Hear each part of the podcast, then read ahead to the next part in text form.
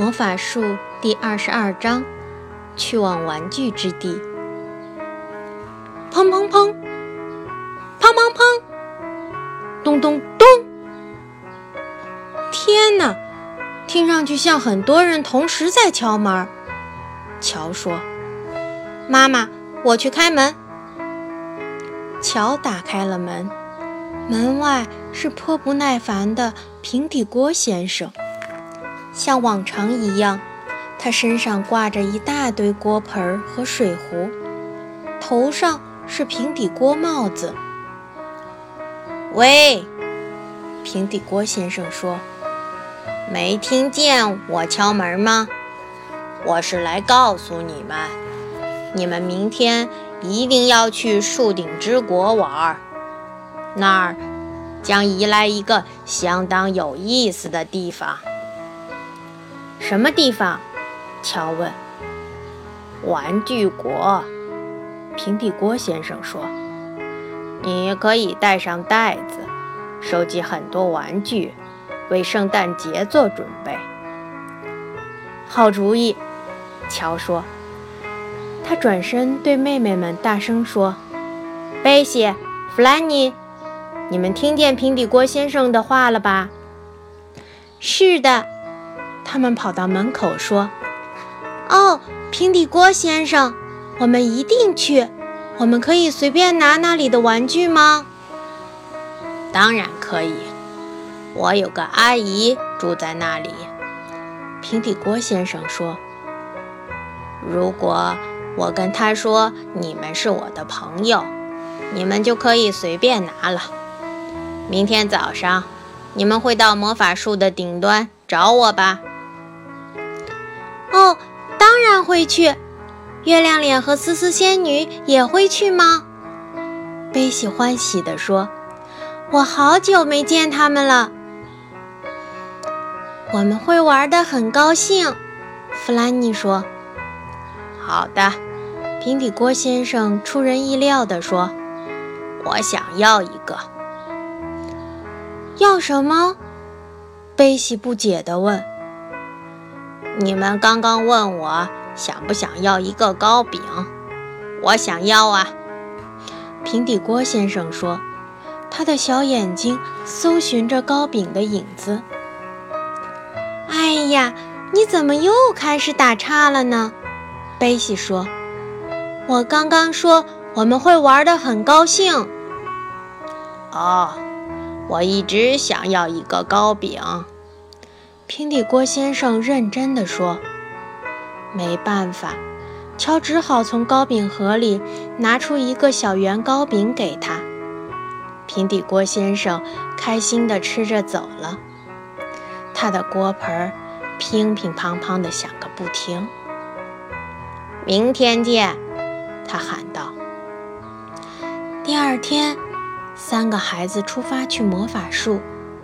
他们走进幽暗的魔法森林，走在熟悉的蜿蜒小路上，听着周围的树木窃窃私语着：“乌撒，乌撒，乌撒。”孩子们来到森林中央。今天的魔法树看起来比平时更高大，它高耸入云，孩子们甚至都望不到它的顶端了。树的枝干大的可以在上面飞快地奔跑。太好了，今天树上结了黑莓。乔边说边摘下一些熟透了的大黑莓。不对呀，贝西说。黑莓长在灌木丛中，而不是树上。魔法树搞错了。他们开始爬树，爬了一小段后，树上不再结黑莓，而是结浅褐色的松果了。哦，不要啊！乔说：“我们不能吃松果。”魔法树，这真是一棵充满惊喜的树。弗兰妮说：“魔法树总是结出不同的果实，树里面住着人，还有一个滑道，一直从树顶通到树底。真高兴，我们住在这棵树附近，我们太幸运了。是呀，我敢打赌，许多小孩都想住在魔法树附近。乔边说边帮贝西翻过一个陡峭的地方。天哪，我们到底要经历多少险阻啊！当心！我听见喜太多夫人的脏水倾泻下来的声音了。弗兰妮突然大叫。弗兰妮听得没错，一股肥皂水小瀑布从树干上飞溅下来，泼洒在树枝上，浇湿了一个坐在附近的小妖精。讨厌，他说：“我带了伞，但还是被水浇湿了。”乔笑了。我下次应该穿游泳衣爬魔法树。他说：“不管怎样，太阳会很快把你晒干的。”他们继续向上爬，经过了魔法树上的许多小窗口，来到思思仙女的小黄门前。他们敲了敲门，可没人应声。我估计他已经在月亮脸家了。乔说：“走吧，我们不要让其他人等太久。”他们径直爬到月亮脸家，里面传出大家说话的声音，还有乒乓、叮咣的噪声。平底锅先生也在，乔说：“其他人也应该在里面。”他砰砰地敲了敲门，月亮脸开了门。整个大圆脸神采飞扬。哦，快进来，他说。走之前，我们先吃点点心。什么点心？贝西边问边和其他人走进来。砰砰蛋糕吗？我喜欢。不是，是平底锅先生从惊喜之地买的。月亮脸说。叫，绝不是卷饼。好奇怪的名字。乔盯着放有鲜美的脆皮卷饼的小碟儿，是什么味道呢？尝一个。月亮脸说：“告诉我们它的味道。”乔拿起一个卷饼掰开，奶酪的味道。他吃了一口说。不，嗯，错了，现在是生姜味儿。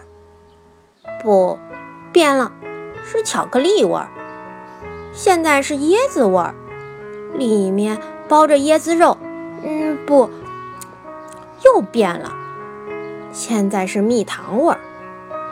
哦，绝不是蜜糖味儿。是的，太神奇了，不是吗？月亮脸说：“难怪叫。”绝不是卷饼，你永远不知道它下一刻是什么味道，每一次都是不同的味道。太妙了，乔说：“我再尝一口。”天哪，泡洋葱味儿！不，嗯，不是橡果味儿。太棒了！鲜果？平底锅先生纳闷地问。哪种鲜果？我是说橡果。乔说，随即做了个鬼脸。天哪，现在才真的是鲜果，桃子味儿。桃子，你要说清是哪种鲜果吗？平底锅先生说。他尝了尝自己的卷饼。啊，嗯，薄荷，太好吃了。哦，是薄荷酱，我只能尝到一点点薄荷味儿。你马上要尝到鲜奶油味儿了，思思仙女说。平底锅先生一脸惊恐，大声地说：“天哪，还有奶牛味儿！”我说的是奶油，思思仙女大叫。哦。是西柚，平底锅先生说：“不，绝不是西柚啊，是奶油，奶油和薄荷酱，多美妙！这些卷饼真让人回味无穷。其他人也有这样的感受，他们六个吃完了所有的点心。真希望我带了更多的点心。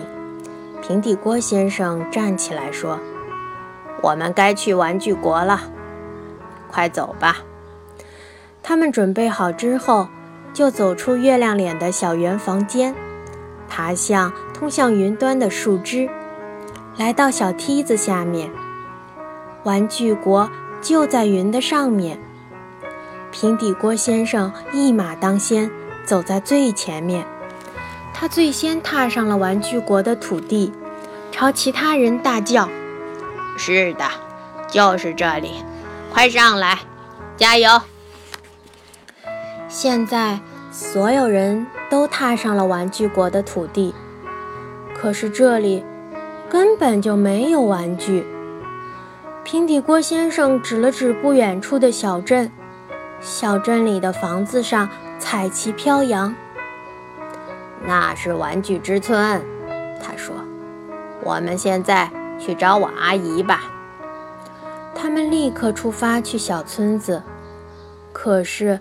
当他们到那儿时，平底锅先生停下来。他觉得这里和他想象中的情况不太一样。天哪，他说：“这不是我想要去的地方。为什么这里的玩具都是活的？看，那只泰迪熊竟然在闲逛。”是呀，贝西说。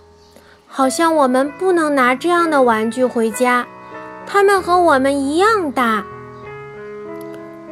我要找到我的阿姨，平底锅先生说。他们沿着村子的街道向下走，途中遇到了三四个水手娃娃，一个没有腿却摇摇晃晃地走路的人，还有一些打扮漂亮的布娃娃。大家走了好久。也没有找到平底锅先生的阿姨。据说他有个玩具店，当然这儿没有玩具店，因为玩具们都住在彩色的小木房子里。你的阿姨住在另一个地方，笨蛋！思思仙女说：“这儿一定是玩具之地，不是玩具国。”哦。有可能是这样，那我们既然来了，就在这儿玩会儿吧。”平底锅先生说。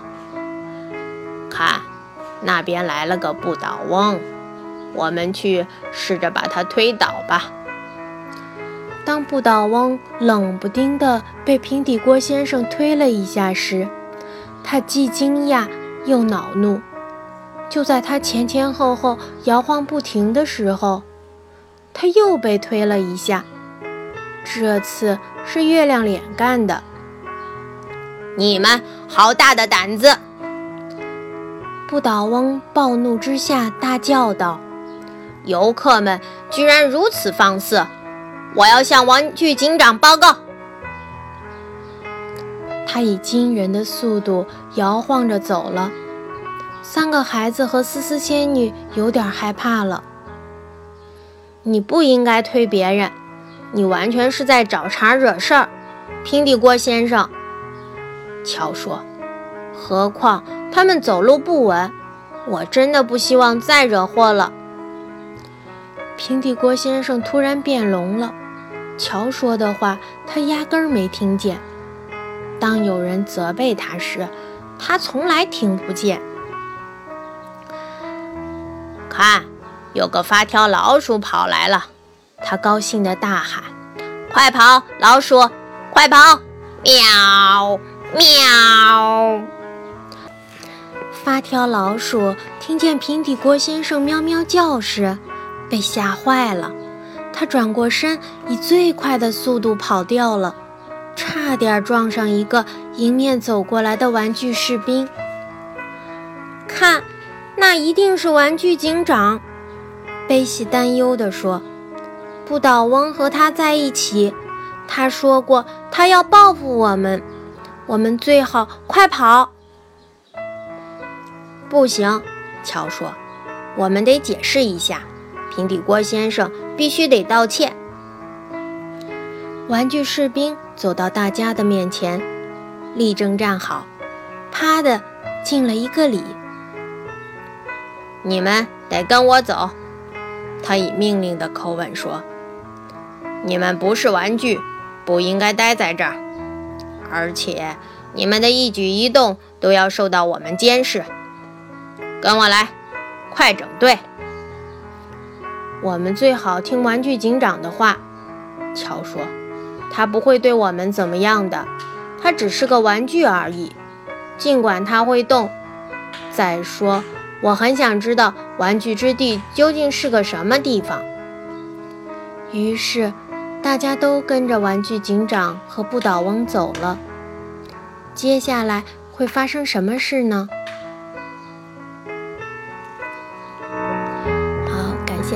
收听，今天的故事就讲到这儿。我们下次再会。